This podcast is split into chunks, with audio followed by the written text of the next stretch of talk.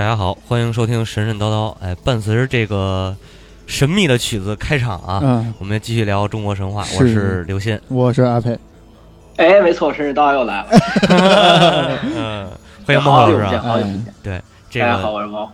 哎，这个大家别催更，真的求你们了，千万别催更。就为了做这一期节目，我们得看多少书啊，真来不及最近最近就特别忙，忙于那个狩猎和那个反恐。啊！是这么忙啊没？有没有，还有一个人忙着打打打巨人，对对对，最近忙着征战那个征战北欧啊。对，不是这个忙着研究北欧神话。啊，对对对对对，研究北欧神话。那什么那个八年前有一个哥们儿是吧？那个呃打了好多当地的权贵，对，八八年前有个哥们儿把那个爱琴海周围周围的权贵都给那个趟平了。对对对，八年后，这个哥们儿来到了北欧，然后我就顺着他的路线研究北欧神话了，所以中国神话也耽误了，是吗？嗯，但是我们这哎，期其，实其实其实我就是我说个题外话，其实之前我看了一张战神的截图，里面好像有一个有一些凯尔特神话，日本对对对，那个他那林中那个林中女巫啊，明显那个胳膊上的呃那个那个那个纹身就是凯尔特图腾的那种形象，嗯。这到时候咱们有有机会再说。所以今天对对，具具具体那个图腾是什么样子呢？之前我们有一期推送，大家。啊，哎哎，对。所以今天我们跟大家复习一下北欧神话的故事啊，是吗？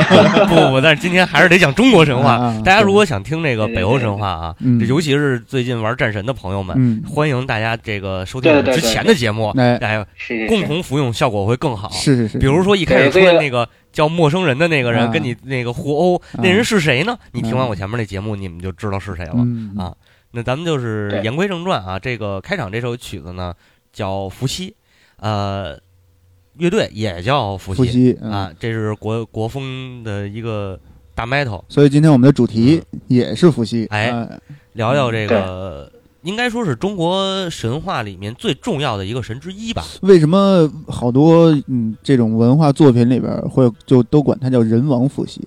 嗯，为什么呢？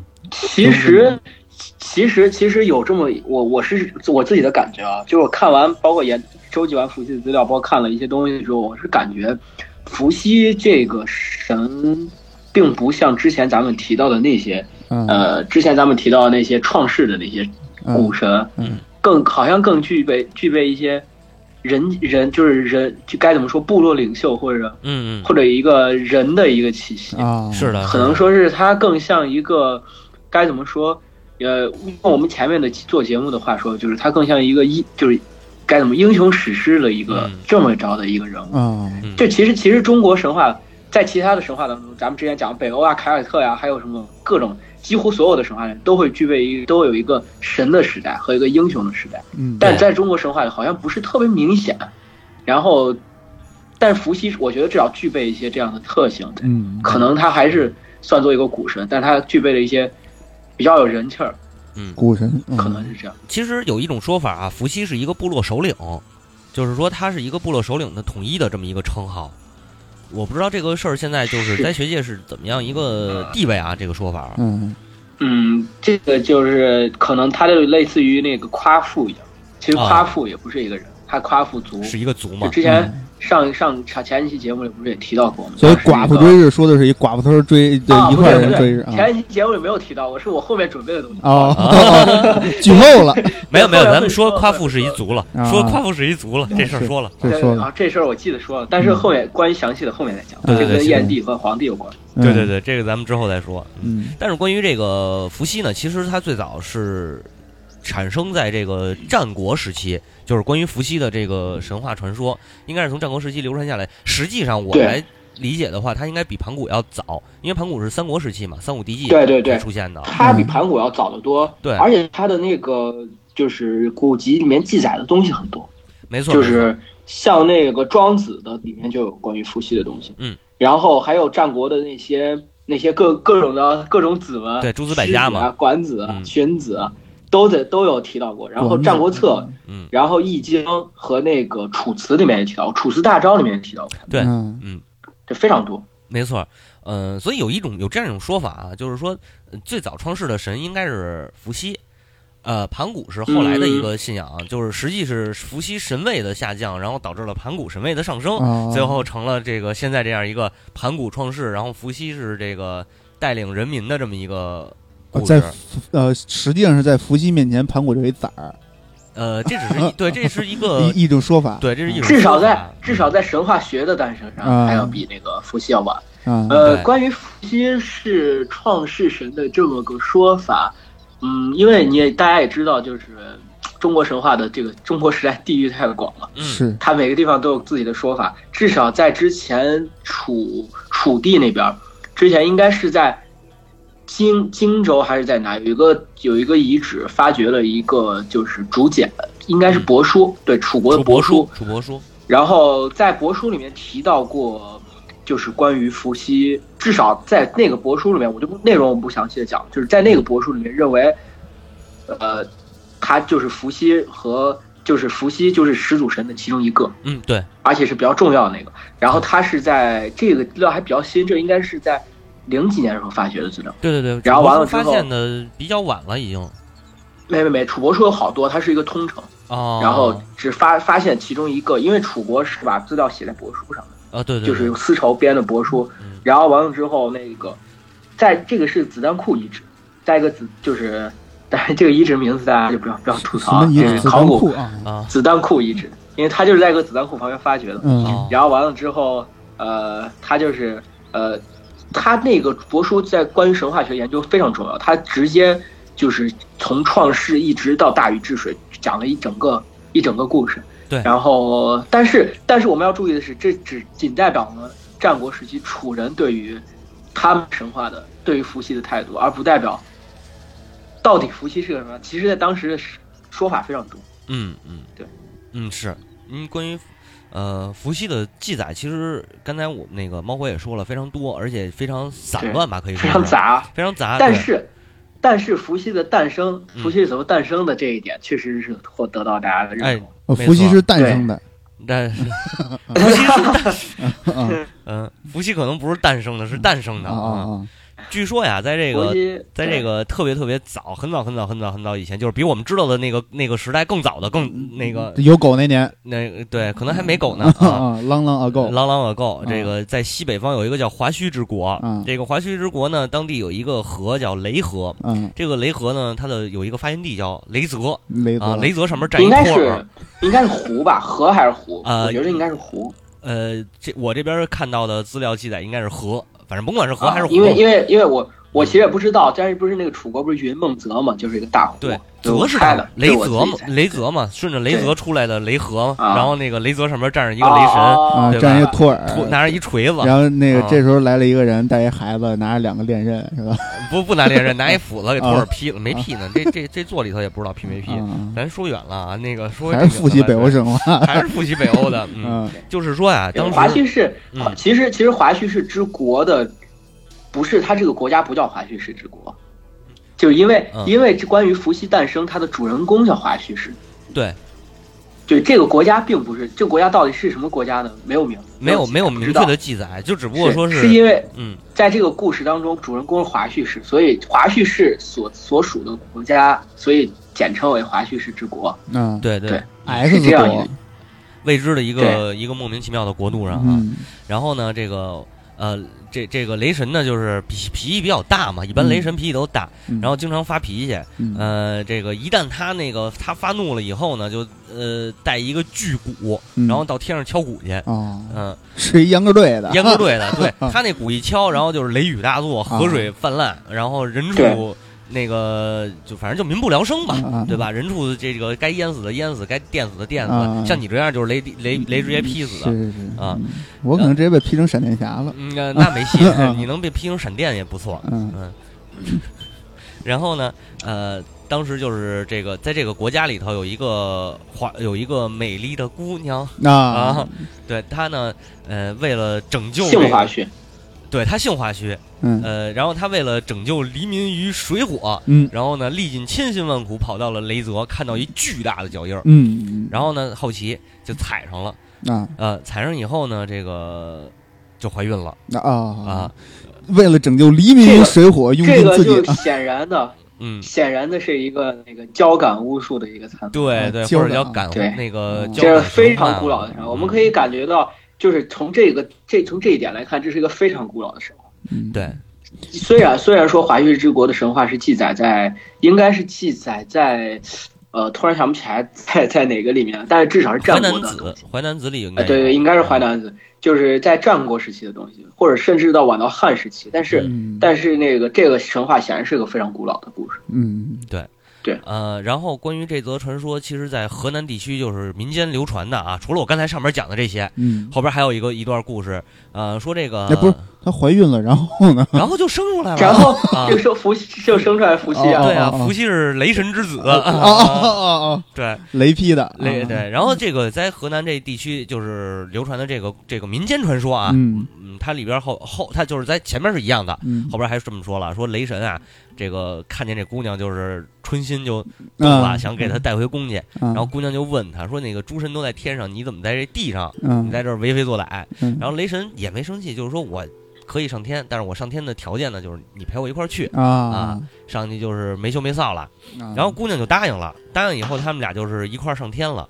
从这儿以后，整个中原大地就开始风调雨顺，嗯，然后天下太平，嗯。然后呢，这个什么五谷丰收吧，那啊，就是都好了。嗯。后来这个华华胥氏呢生了一个男孩儿，然后他呢就是一直他想，因为他上天了嘛，嗯。得想念自己的这个父母啊，嗯。对吧？就把这个男孩儿呢放一大葫芦里头，啊。给顺着河水就给他就是让他飘回去。啊，然后呢，他的父母正好是下下这个下下下河啊捕鱼，嗯捕鱼的时候发现了这个葫芦，啊，然后一看葫芦里那男孩儿就知道是自己外孙，我也不知道他怎么认出来的是是，啊。然后心灵感应。心灵感应对对对对然后呢，就是给他命名为这个伏羲。据当地人传言，这个伏羲的名，这个这个意思啊，就是葫芦的意思。啊但是这个不是一个在这个里面，在这个故事里面，我们要非常注意关于葫芦这个印象。嗯，伏羲跟葫芦一直分不开，没错，这是一个可能是一个非常古老的神话的残留。所以呃葫芦娃但是，哎，哎，对，葫芦娃其实，跟这个有关系吗？有关但是关关于关于这个葫芦的故事之后会再补充。嗯。我们之后再大家。记住，这是一个非常重要的东西。嗯，对，这这是第一次出现了葫芦、嗯。啊，然后后来这个伏羲就是呃，这上上上山看打猎，下海捕鱼，啊，这什么都能个东海龙宫三太子，呃，然后又对，然后什么种田也会种田，也会这个什么又懂医医药什么，就是一神人啊。上知天文下知地理，但是你看，你看嗯。刚才刚才小新用神人来形容伏羲，嗯。实际伏羲并不是一个真正意义上的神，哎，嗯。没错，他其实是半神。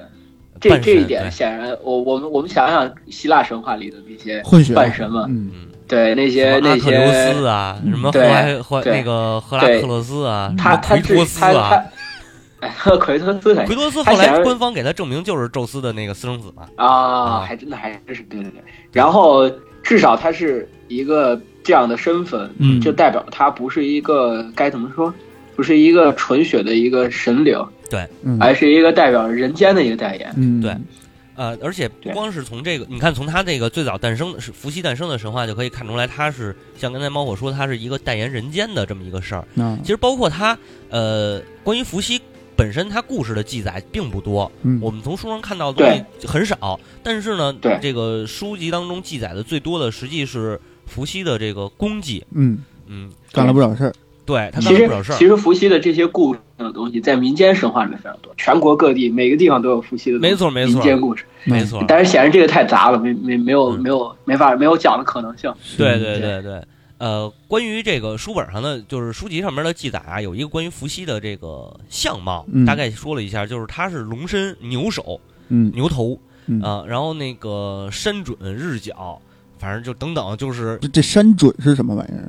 准，我也不知道那准好像是那个额头吧，啊大概是这个、是这个意思吗？我具体不太知道。对对对，应该是这个意思。啊，然后什么什么大目龙颜什么的啊啊，然后这个关于啊，啊，你先说，你先说，没对事。，完了什么长九尺一寸，九啊尺一寸，九尺应该也挺长的啊，九尺说他那身子，一寸说的是那啊，是吧？那我不知道啊。等等等等，就是说记载他这个长，就是这个长相非非凡啊，嗯不是正常人的那长相，所以就是关于关于这个长相啊，嗯有一点可以印证，就是嗯又你知道，大家知道，就是雷雷神是雷泽的主神是雷神，之前咱们也提到过。嗯。然后呃，关于《山海经·海内东经》里面记载了关于雷神的相貌，啊，然后他是这么说，他说雷泽中有雷神，龙头龙身人头。嗯，对，显然那个。显然不是托呃关于，伏羲的记载里，伏羲的记载里也提到过他是龙身，对，嗯他嗯。这是中间是有关系的，等会儿，这是一个侧面的印证。啊，这啊。雷神是龙身人头，啊。伏羲是不是他妈是一人？啊，伏羲是龙身牛头。私生子是吗？不要从遗传学角度上来讲，那那呃，他我估计他那个牛头啊，就跟咱们之前在那个说西王母那种记载似的，就是可能是他带一个牛角啊，啊之类的对嗯，对对，很有可能。嗯对对对，嗯，然后呢，这个关于伏羲他的诞生，其实还是比较简单的。呃，像《海内东经》里，呃，不是《海内东经》，那个河图里边有一个记载，就是大祭在雷泽，华胥履之而生伏羲，就完了对，是啊，是，基本都是这样的。就是踩一脚，然后夸伏羲生了，那哎呵，嗯，那真是意外怀孕怎么办？对对对对对对对，心里就没有点逼数吗？啊真没逼数啊嗯，对吧？嗯，呃，主要我们刚才说，主要就是说，还是要说一说伏羲在整个流呃这关于关于中国神话里面流传下来，伏羲所做的这些功绩，嗯呃，特别多，特别特别多，嗯而且他做的这些事儿，其实像我们刚才说的，他并不是一个像代表着神的这么一个呃形象，他代表的是人，因为他做的所有事儿都是帮助帮助人，或者说改变人们的这个生活的。对，嗯，现呃，《周易》里边儿是记载的比较早的，应该是古者啊包羲氏之望天下，做结绳而罔顾，呃，以以田以渔，其实就是结绳，呃，渔猎。就是做一网，做一网，做一网。对，拿绳子然后做一网，能捕鱼，嗯，能捕鱼，然后还能就是有就是把首先他创作这个网这个非常重要的工具，对，可以狩猎，也可以捕鱼。对。对，嗯，然后他还是呃教，就是先是教教这个百姓渔猎，然后呢，我们就是实际上从打猎的时代变变成了一个这个可以算是游牧吧，嗯，这这个这个倒没有没有那么没有那么快啊就是嗯就是不是不是不是那么快，没有那么严格，不是说打猎或者游牧啊这些，它大概就是一个从原始社会慢慢进入到渔猎社会的一个、啊、这么着的一个一个感觉吧。算是一种进步，对，显然是一种进步。是。呃，然后呢，这个第二个就是第二个更重要。其实第一，这个这个呃造网网谷这个事儿，我觉得还好一点。最重要的是人工取火。呃，有这样一，个关于嗯，其其实呃，你说你先说，没事，你先说。吧。嗯关于这个火的这个关系，大家我不知道大家如果是对中国神话有了解的话，大家会知道创作火是燧人氏。嗯，对，燧人氏。呃，其实它两个火是有区别的。嗯，对，呃，关于这个这个怎么说？就关于伏羲的火和燧人的火，然后伏羲的火，我我们我们知道伏羲的那个父亲是雷神，啊，对，然后然后他呃，但我后面稍微跳一些，他在后面的故事当中，他做了东方的天帝，嗯。然后他的属神叫巨蟒，嗯。是木神。那雷嗯。雷如果雷如果打在木上会发生什么事情？天雷勾动地火大家大家都应该，知道，嗯。对。对，显然就会起火。嗯。所以说，大家这个一点，我们可以想得到，实际上它是，呃，包括伏羲的名字刨羲或者包羲，嗯。实际上也是一个，它这个意思就是把生把生的东西烤成烤成熟了，大概这个翻译过来就这个意思。嗯，所以说显然它它具有这个，它的火应该是自然的火，自然火厨子自然诞生的。我我反正我看到的我看到的东西可能跟你看这个跟你说的还不太一样，嗯，就是目前我看到的一些呃怎么说呢，就是这个这个文本上面的推断啊，从文本上面因为没有可能没有那些，当然我这是我自己的推断啊，对对对，嗯。呃，是这样，就是说燧人氏的那个所谓的所谓的火，实际上是自然火种，就是说人类取火，取火，然后呃保存那个天然火种，是这样一个嗯呃概念。然后到了，因为燧人氏应该比伏羲氏要早，嗯，至少诞生的神话故事来说对，从通过神话故事来看，应该是早。然后到伏羲啊，不是啊，比伏羲晚啊，是比伏羲晚是吗？啊啊，对。啊啊，那你说的那个应该是比较比较确信的，就是伏羲这边是我不是，但是我说的是我自己的感觉，对我嗯我是这样想的。因为这两个应该是，你看燧人氏应该算是钻木取火吧？对，伏羲的那其实伏羲这边儿，但是现在就是我看到很多记载说的，实际上是伏羲嗯教人这个怎么取火，而且还有一个嗯、呃比较有意思的地方，嗯袁科袁科在他那个中国神话传说里边儿，呃，有这么一嗯段记载啊，就是描述吧，就是说伏羲为什么叫刨羲？刨是那个一个广一个包，嗯。那个刨实际对。古古语里头它是厨子的意思嗯啊。就那庖丁解牛，对庖丁解对对对，厨子厨子，然后嗯。或者是叫对。炮炮牺，炮是那个火炮的炮，牺就是牺牲的牺，牛字旁一个牺，嗯。牺牲在古语里头指的就是这个牲畜啊。啊，刨实际那个炮实际应该念刨，就是炮制，啊，炮制的意思。其实说呃这个意思啊，就是厨取伏羲还是个厨子，对，就是取牺牲以充刨除，啊。实际就是呃把这些呃就改变人们茹毛饮血的这种生活。啊对，是这样。对，从吃生肉变成吃熟肉，可能这样啊是不是更确具体、更确切一些？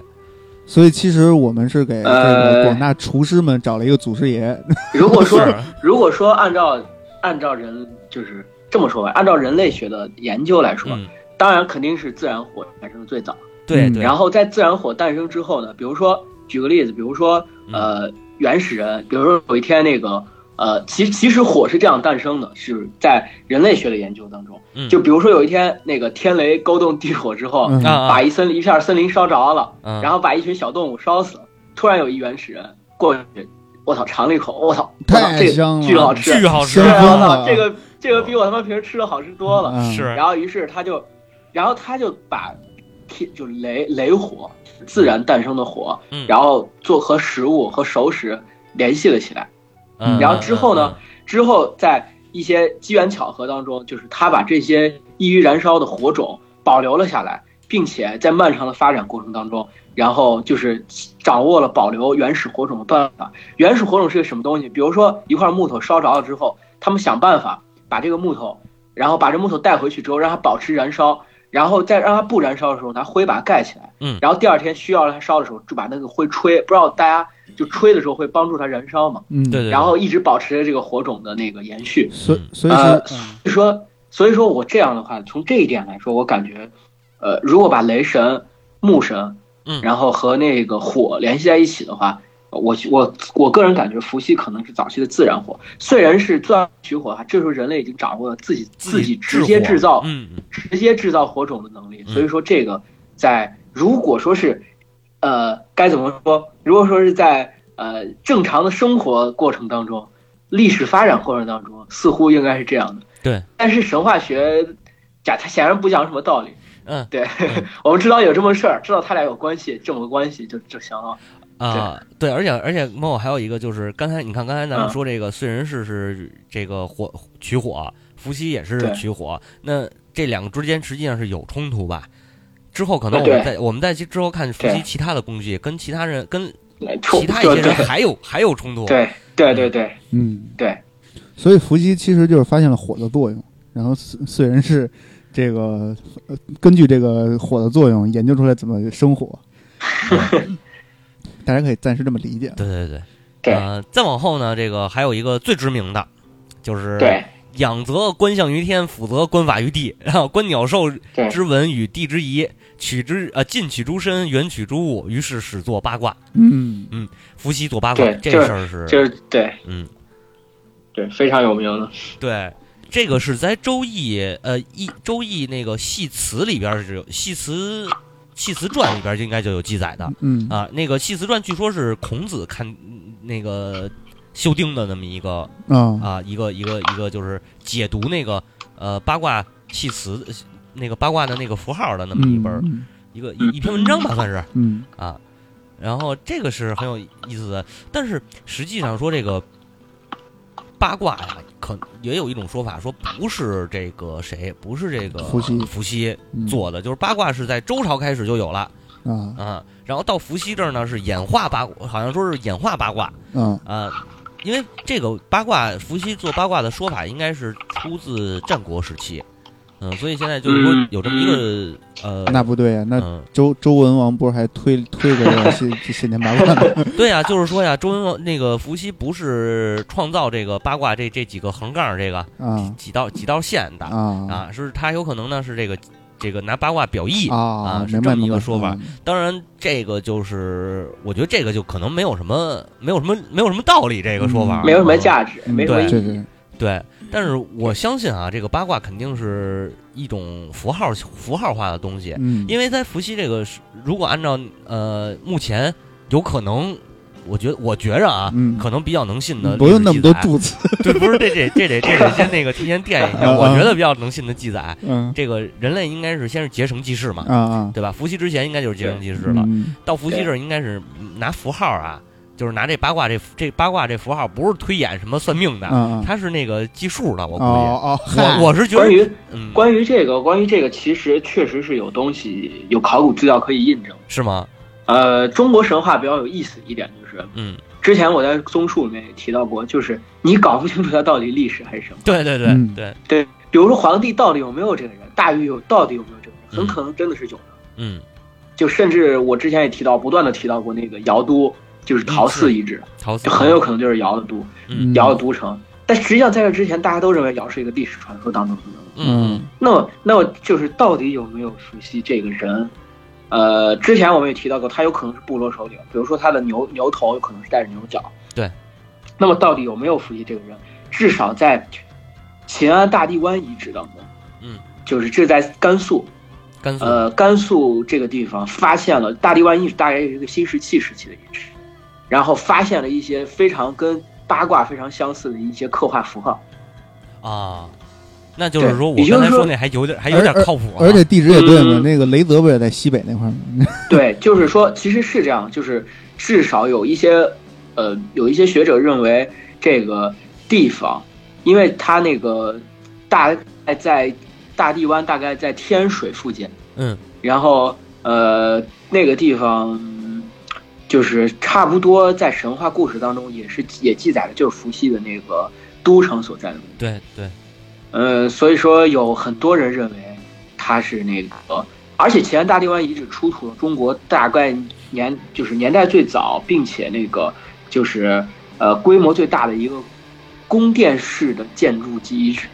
嗯当然，这个宫殿是到底是不是宫殿，大家起个这个名字，大家知道这个建筑遗址非常的，至少具备一定的规模，至少是一个呃相当有嗯有该怎么说，至少能团结起来力量的一个部落所建造的，才能建造出来的一个，嗯，对。然后至少有一定的那个呃组织结构了，对，然后所以说很有可能伏羲会是一个新石器时期的某一位领袖。嗯。对对对，然后在这之后，跟皇帝甚至跟西王母都有可能有一定类似之处。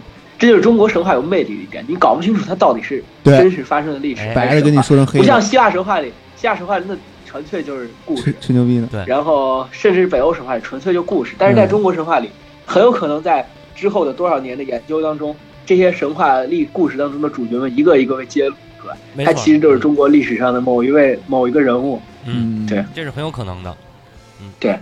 其实，其实关于他的故事，我也能感觉得到，这是我个人的推断啊。嗯，就是从最早的在新旧石器时期，尤其是新石器的早期和旧石器时期，就是人完全处在一个特别的一个没有，就是一个非常原始的生活未。开化嘛，嗯对嗯，但是在伏羲的这些功绩当中，比如包括结，就是渔猎，关于结网，就是拿网然后去捕鱼去狩猎，然后包括是就是研究历法，就是其实八卦随后它所延伸出来的就是一些历法，对，一些画那个画那个历法实力，嗯一些农就是农农农农业上所用的那些历法。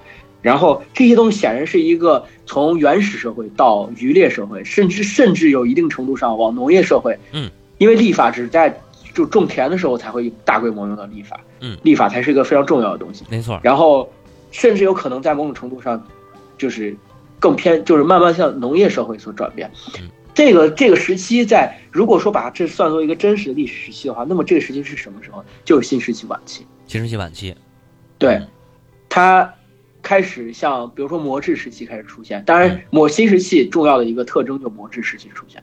然后磨制时期就是一般在大规模运用农农业，也就是说，它很有可能就是在旧石器到新石器呃这一个过渡阶段，然后接接下来是往新石器晚期过渡的一个阶段。嗯嗯然后齐安大地湾遗址就是这个新石器晚期的遗址。嗯，所以说甚至很有可能继续我们提到像你之前说所说的，它是一个，它可能不是一个不是一个人，是一个部落。一个部落的呃，首领的可能是一个首领的代号，对因为显然这时间跨度过于长了，而且据说他在位，他在位统治了一百一十五年呢，正常人不可能活这么大岁数。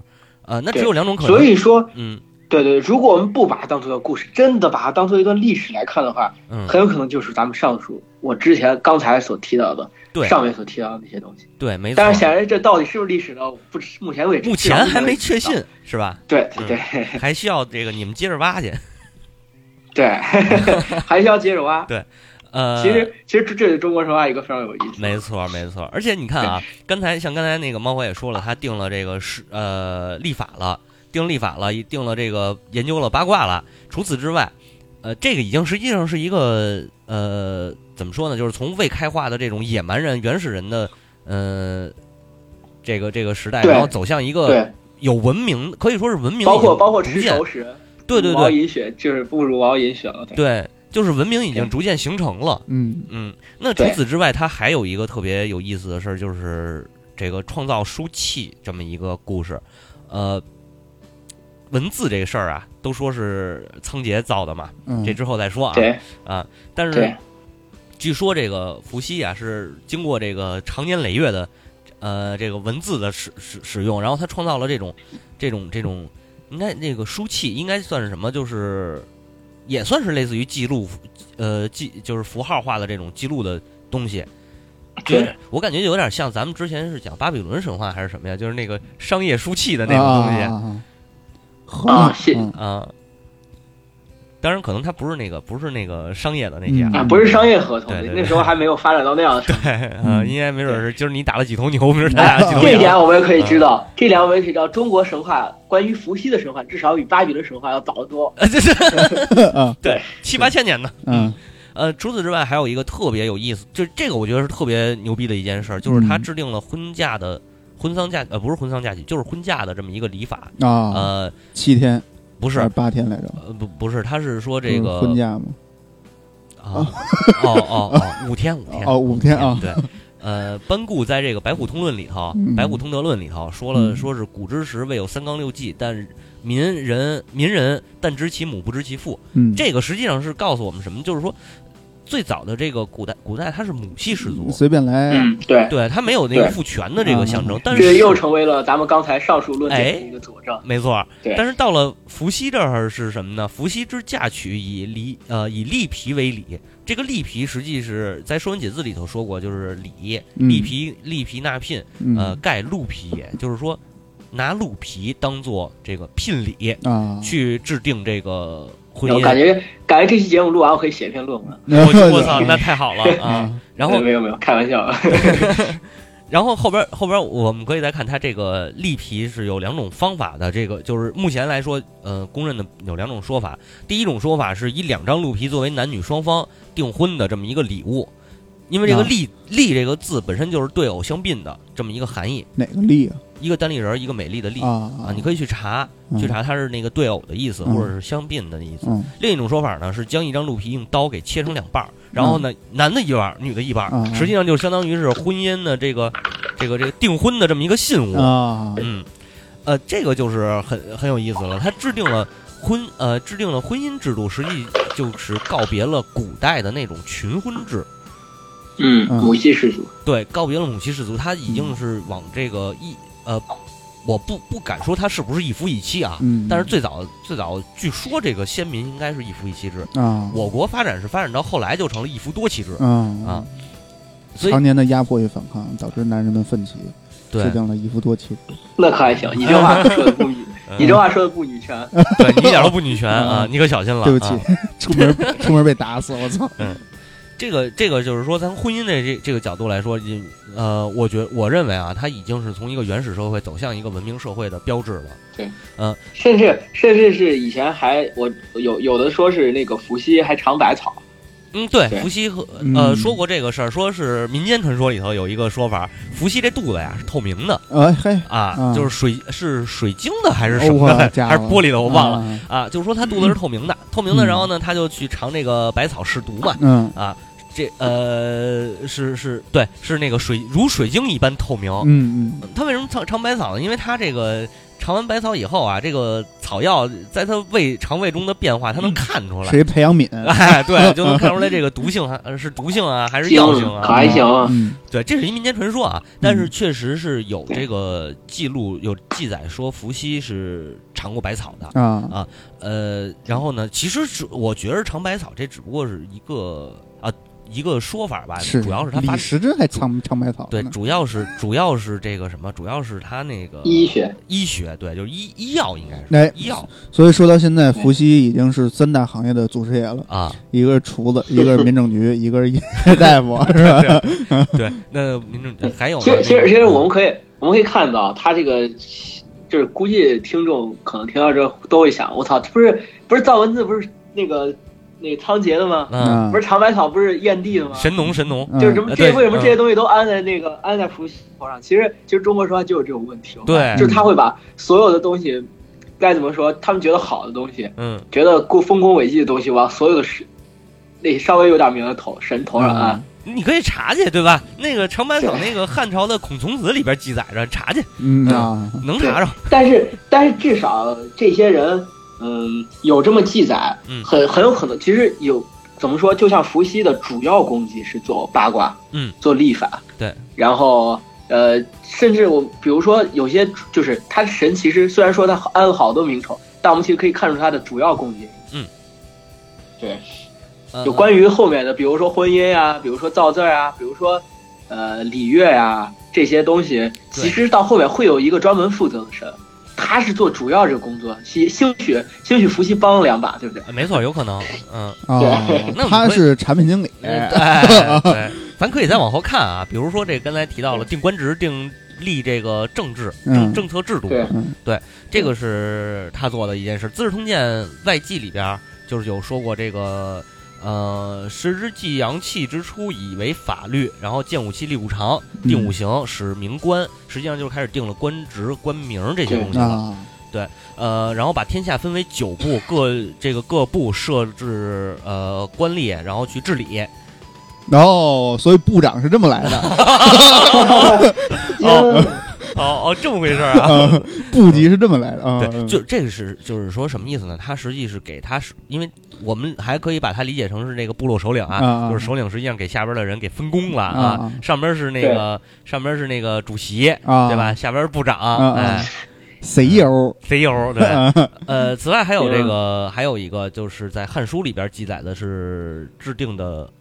呃，这个音律，啊嗯音律它是律长八寸，像八卦。伏羲氏之所以顺天地，通神明，类万物之情也。嗯呃，还有就是说做这个呃，这个这个这个做三十五弦之瑟，那就是古琴嘛，应该是古琴，嗯古琴成色嘛。嗯呃，还有包括这个叫伏羲伏羲月曰立基，嗯立就是那个站立的立，基是基础的基啊，啊，一云立基，我操，或者叫什么，或者叫这 这么个鸡呢？对，嗯，或者叫立本啊，就是。这是这实际上就是后来遗失的那个月经，啊，月经的那个根儿，啊对吧？啊啊啊，啊你这个也很不女权呃不是不是 月经嘛，不是那个啊是是是啊，你们别想歪了。嗯啊音乐的乐，音乐的乐，对嗯，药经，对，《楚楚辞大章》里头说，伏羲氏作瑟，造驾变之曲。嗯啊，《太平御览》里头说，伏羲氏有罔顾啊，有罔顾之歌嗯，啊，其实就是劳动号子，咱们现在说，对吧？嗯等于是那个边干活，那个边边就是？山地音乐，对对对呃对民谣民谣 民谣谣民谣，这正经民谣。对嗯，其实我的理解是什么呢？就是人们从一个呃，就是咱们说最早的这个原始原始社会是打猎嘛，嗯。打猎，然后慢慢的像刚才猫我说到石器时代晚期，已经往农耕文明上面发展这样一个过程。嗯。我觉得其实他创造礼乐，就是创造音乐吧，嗯。实际是这样一个往这个方向发展的一个这已经更靠后了，我觉得比他主要的那些职责要更晚更。晚更晚，嗯，甚至于说有可能不是伏羲创造的。啊，我觉得有可能不，因为这里有这么一个说法，就是有呃古书里记载是有一个叫太昊伏羲氏，啊，太昊皇太昊帝嘛，太昊帝说这个这个到底伏羲是伏羲和太昊是什么关系？所以这个事儿其实也是现在争论的一个主要所以问题到太昊这儿已经变成伏羲氏了，对吧？呃，伏羲本身就叫伏羲氏啊，这个氏这事儿吧，其实可以可以多说两句啊，啊多说两句。古时候人们是分氏和姓就是氏、姓、嗯名三件事儿。嗯是别贵贱的，啊，就是呃那个贵者为贵者有事，贱者无。啊，呃，有名有名无事，啊，不也不算主性质。嗯姓是别婚姻，嗯，就是有同性、异性、属性这些区啊别。但是呢，同姓不同，就是呃同氏嗯不同姓的人嗯可以通婚，啊，同姓不同氏的人不能通婚。这这其实是一种保护措施，对防止近亲近亲繁殖。对对对，这词儿应该怎么说？啊防止怎么说比较文雅？防止近亲结婚，近亲繁殖啊我觉得，繁殖太棒这了，我操！想了半天，嗯，我本来其实想说近亲交配，我操！太牛逼了。就是我们看到伏羲这关于伏羲的这些记载里头，其实我觉得最主要的一个呃，最主要的一个事儿就是他越来越人本化了，嗯越来越人文或，或者说呃，不知道说人文越来越先进了。嗯，啊，对对对，越来越先进了。中国中国最早的数学模型是吗？数学模型还成。你看他发明的这些东西，嗯就是关于呃我们只从这个，我我现在只从这个书籍上面去说啊，嗯古书上面的记载，关于伏羲发明的这些东西，实际上都是为人服务的。啊，就是我们从一个那个原始的那种自然崇拜，慢慢转向为一个人本主义的这种信仰了。我嗯我是这样一个感觉。感觉这步子迈的挺大，对，嗯，嗯。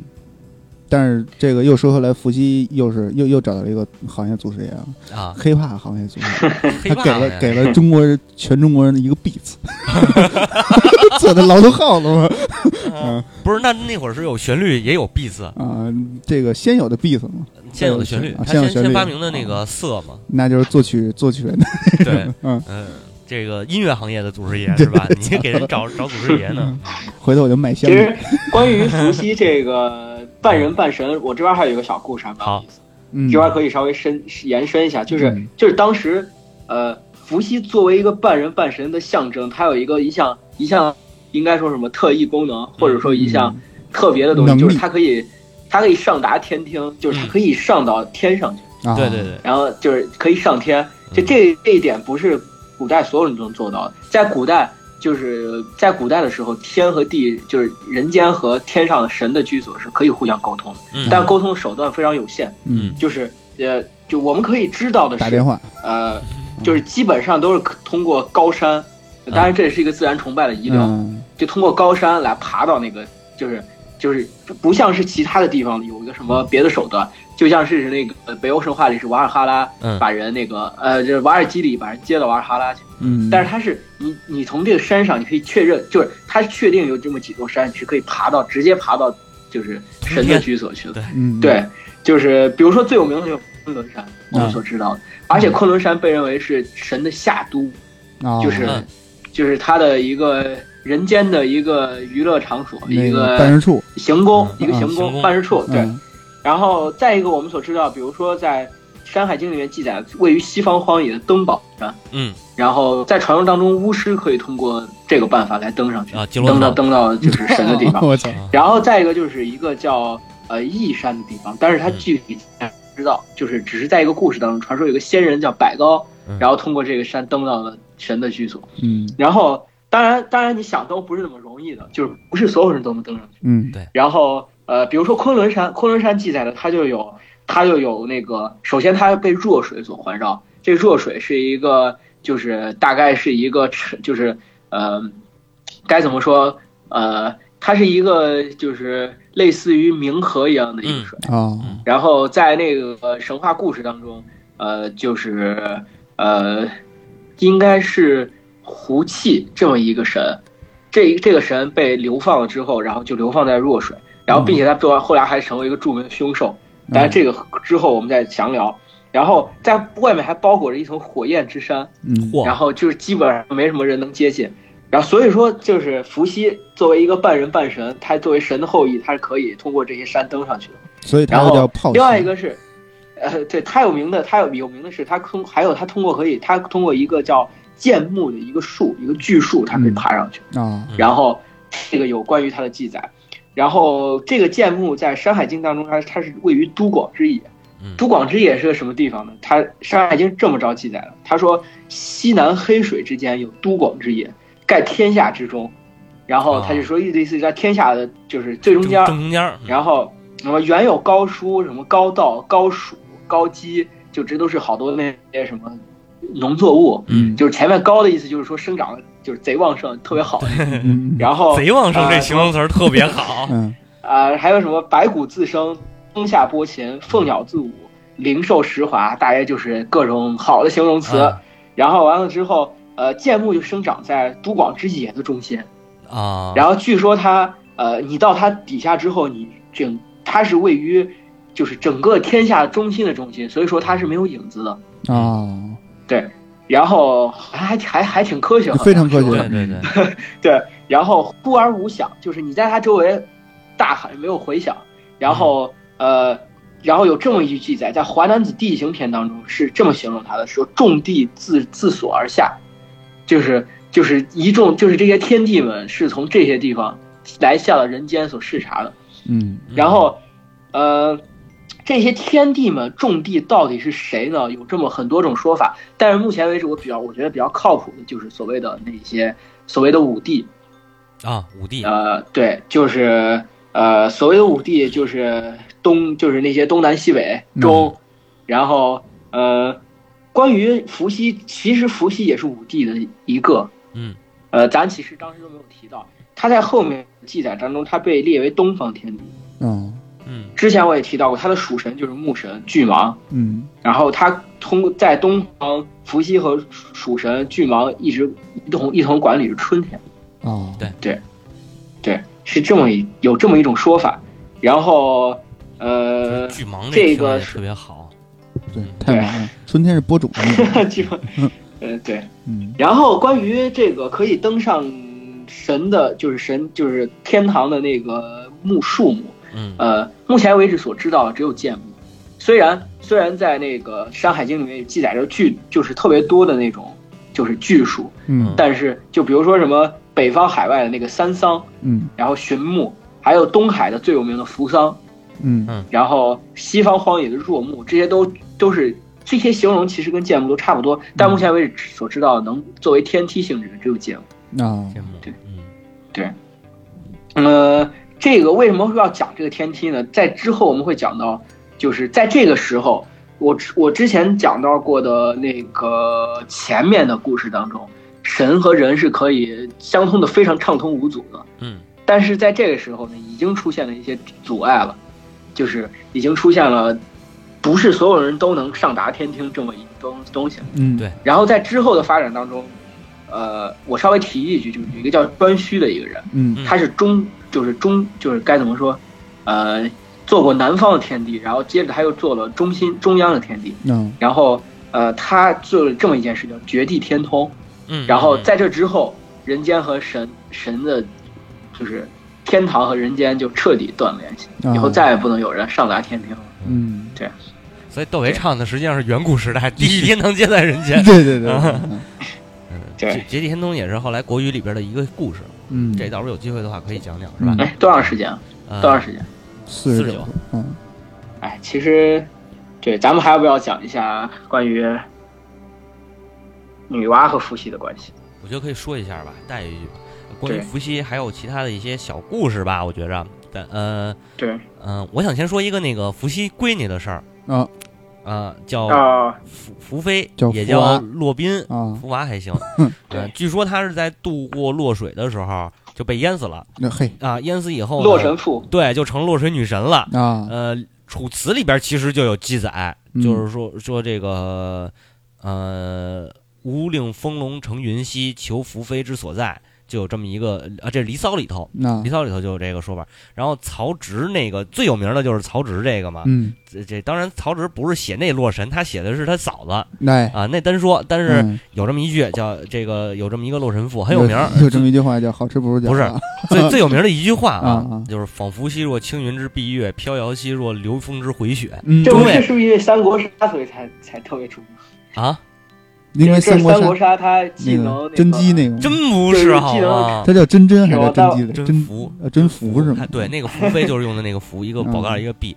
啊，伏羲那个伏也有也有的时候用这个啊啊，啊，这这句话真不是三国杀，我操，这个这个嗯东晋那个魏晋南北朝文学里边，这是一个非常重点的篇目不。不，他走到大众视野里边被被广为流传了。两句“嗯仿佛兮若青云之蔽月”，就是他每次发技能都会说，哦，是吗嗯？对，然后都特别洗脑，对但是那实际是但是那实际是曹植写的，好吗？对对对中卫啊，中卫这个男性听听友们，你们那个看见自己心仪的姑娘，你就跟她说这句话，拽这句话啊，听得懂的听，听不懂的你就可以那个毙掉他了。中卫女性也是啊，也哪个男的要跟你们说这句话，一定不要搭理他，啊，这就是他妈的你 这就上想想那啥你这就是套词听众，这 都不是什么好人，啊离远点。这是其实是这是其实是暗号，呃，我操啊！嗯这比那个什么什么出征寸草不生好多了，是吧？嗯嗯，然后呃，对，还有一个刚才那个那巨蟒哈，嗯猫我嗯，那不是那那那真应该是钩蟒，那钩芒是吗？我一直以为巨。对，那个那个算是那算是通假字，就是钩蟒。啊嗯，明白。它记载它也有用那个钩子的钩那个嗯字。明白明白，呃，然后但是哎，对，说回这伏妃，伏妃有有一个说法，她是伏羲的女儿，嗯。还有一个说法，她可能是伏羲的妻子。那啊，但是后来他这个变成落水落水河神了嘛，然后溺死之后成了那个那个河伯啊河伯的妻子啊，啊，这个几种说法吧可以啊啊，甚至于还有说他跟那个后来射日射射日的那个后羿有有有有点嗯，不清不楚的那个关系，哎中中国神话的典型特征就是 多种说法，对对对，反正就是某种说法，我们都说了啊，您信哪个您的那个都行是吧？嗯，对。呃，然后我基本上我觉着关于伏羲的呃，关于伏羲本人的嗯。就这些，嗯，还有一个最重要的神话，我觉得嗯。最重要的一些、一些个故事吧，嗯，嗯、这个可以让猫火老师跟大家分享一下。哎，没有，我主要在犹豫要不要讲，因为因为他的那个是就是其实伏羲和女娲的关系是还挺复杂的，嗯。我现在在考虑这咱们剩这点时间够不够？我觉得不够可以先做个前情提要。对对对，作为前情提要，对对对，嗯就是其实伏羲跟女娲一直作为一个同，就是就是该怎么说，一个一块儿出现的一个形象。嗯。嗯。就包括之前我提到过的那个，呃，提到过那个子弹库那个楚楚伯书，嗯。我当时犹豫了一下，我当时当当时不知道大不知道大家听出来，我犹豫了一下，说是他和其他的神都列为始祖神，嗯。实际上其他神就是女娲。啊对啊，对，对，至少楚人把女娲当做一个创始神来看待。应该说目前关于女娲的故事，记载的最早的典籍里边都是伏羲和女娲实际是创始神。嗯，对嗯对，是这样的。然后关于伏羲和女娲的关系，呃，我们现在所认为的，他是呃既是兄妹也是夫妻。当然，这个事情，呃，这个事情是具有强烈的古远古神话特征。嗯，然后，但是这事情并不是这么简单的，并不是它诞生之初就是这样一个。伏羲眉头一实际上皱，觉得事情并不这么简单。实际上，诞生诞生之初的时候，其实我们看它最早的一些记载，嗯呃，咱们之前也说到过，伏羲是那个结结绳为网，包括创那个易经啊那些东西。嗯女娲这些大家都很明白，著名就是造人补天。嗯实际上它并没有什么关系，大概到了很后面的，大概到了汉朝之后才开始出现。有他俩，把它放在他俩放在一起说，然后呃，在汉朝的那个汉代，我们知道汉代有著名的画像石砖，它就是在这是汉代汉朝考古的一个非常重要的一部分。它的。画像石砖出土的很多地方出土画像石砖都有那个关于他俩一同出现的一个形象，嗯。甚至是有那个有他俩就是作为一个伏羲和女娲都是蛇身，并且有一个交尾的一个对，一个形象出现。嗯，还有一个抱着他们，交尾这个在这儿我词太，在这儿我我要提一下的是，嗯。在这儿我要提一下的就是有有人把那个楚国书之前在呃呃，就是楚帛书里面有一些，不是不是帛书，就是帛画里面有一些，嗯。呃，就是两个蛇交缠的一个图像，然后嗯。作为呃印证那个伏羲是兄妹，这时候已经出现了象征，这其实不对的，嗯。因为在在当时楚国画里面很可能那是龙，不是啊。嗯嗯我们需要注意这一点。然后，实际上最早的就是在汉代的《画像石砖》和汉代的《风俗通义》这本书里面所出现的。呃嗯，但是明确的提他俩是夫妻关系这个事情，要知道这个事情在中当时的中国是一件非常非常难的事情，不会有人明确的说他俩是夫妻，又是兄妹又是夫妻的。大家大大约都是一些旁敲侧击。这事情一直到近代，近代就是黄埔壁，近近代啊，嗯。不不我我不不不是民国，不是民国的近代，嗯。是魏晋南北朝的近代。近代啊，然后黄埔壁在提到这个事情的时候，还是用一些非常含糊不清的，包括《帝王世纪》里面描述的是，他描述的是把伏羲和女娲描述的外观是一致的，嗯。然后呃，也没有明确的说，但显然他俩外观一致，都是蛇身啊当这些，显然他俩是有关系的。嗯然后就是，反而是很多民间神话当中嗯提及的伏羲和女娲有夫妻关系。嗯对然后，嗯，在这之后呢，有很多，尤其是广西和贵州那边的民间神话、民间传说当中，把伏羲和女娲和跟跟一场大洪水联系在一起。嗯是是，呃，那个大关于洪水这个大洪水，应该就是那个什么说应该那个大洪水应该就是女娲补天的那个故事，嗯，其实还不是。不是吗？这个大洪水是有一个非常有意思的来源，嗯这个大洪水很有可能是源自于，呃，巴比伦神话。哦，因为这个故事出现很晚了，就是第一次出现有记载的民间神话当中，叫天地开辟以来帝王纪。这个时间在东晋十六国时期，这时候佛教已经传入。佛教的大洪水实际上有一部分是来源于巴比伦，巴比伦，对。嗯然后，因为我们知道是那个佛教之前我也提到的印欧人的神话，然后印欧人作为一个呃分布非常广的一个那个民族，嗯实际上它是它的神话来源是相当庞大。嗯，然后呃，这个中间是有一个非常复杂的联系。当然，到底是这样联系，到底这只是目前的一种说法。我觉得至少关于洪水，关于中中国的神话当中洪水的记载，其实就是大禹治水，对嗯明确有洪水的记载。嗯当然，其他的地方我们所提到的大禹大禹平洪水，然后射杀掉了那个那些制造洪水的怪物，然后那个女娲补天的时候，刚才你也提到过的，就是杀黑龙以平洪水，嗯这些这些都是没有明确的，只是一带而过，没有明确的记载，确实有这么一件事儿，把它来龙去脉记载清楚了。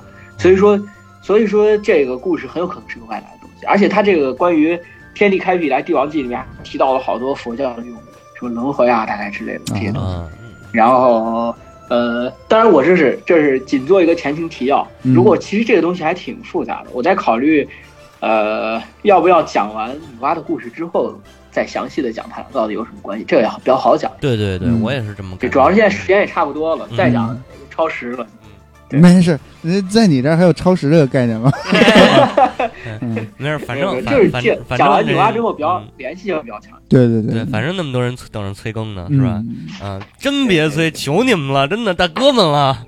我们这个这个这不是说那么简单就就就就更一期的嗯啊，对，其实其实我发现，其实咱们的节目故事性并不是那么强，嗯，至少在讲中国神话。其实中国神话的故事大家也都知道，其实说白了。没事，后边慢慢故事性就会越来越强了。嗯对，而且现在主要的问题在于它的本身故事性不强。对，我们所能找到的所有的记载当中，就一句话、两句话、三句话，最多四句话，嗯没错，真的是最多四句话。我好像没有超过，没有见过超过四句话的记载。你就只有到了那个到了那个闻一多他们那会儿研究神话学的时候，嗯才有一些大段的这个呃描述嘛，但也基本上属于考据啊或者论述啊这种。嗯啊，对，所以说这中国神话的节目一定主旋律就是以考据和给大家讲讲这些故事的来龙去脉到底是什么，嗯，故事和故事、人物和人物之间都有什么关系。对，我在考虑，我在考虑，其实把所有整整个中国节目做完之后，可以考虑做一个中国神的之间的关谱系图，可以考虑看能不能把它搞出来。嗯，对，别别别啊！那那那边那个敌台是吧？那边那个还没做完呢。我第一台宅基地的那个嗯小英家世的那个是图还没做完呢啊。行，那咱们今天的节目差不多就这样，嗯是吧？嗯，嗯，但是下期讲什么呢？下期显然很显然，下期就讲女娃，嗯。对，对，也叫女皇、女西是吧？嗯。嗯，特别多。女西，我操，对对，嗯，行，那咱们今天就到这儿，哎哎，感谢大家收听 OK OK，千万别催更哈，真的求你们了，大哥们。嗯，我没事没事，大，哥大姐没关系没关系，大哥大姐好歹还有点动好力，，不催了我就彻底反恐了。对，行行行反行，恐事业无法自拔。我操啊！行，那你们就那个可劲儿催啊，那嗯你们都私信猫火催，别别别跟我说说来，说我来，嗯，对，那好，那这样，哎感谢大家收听，哎，谢谢大家，再见。拜拜。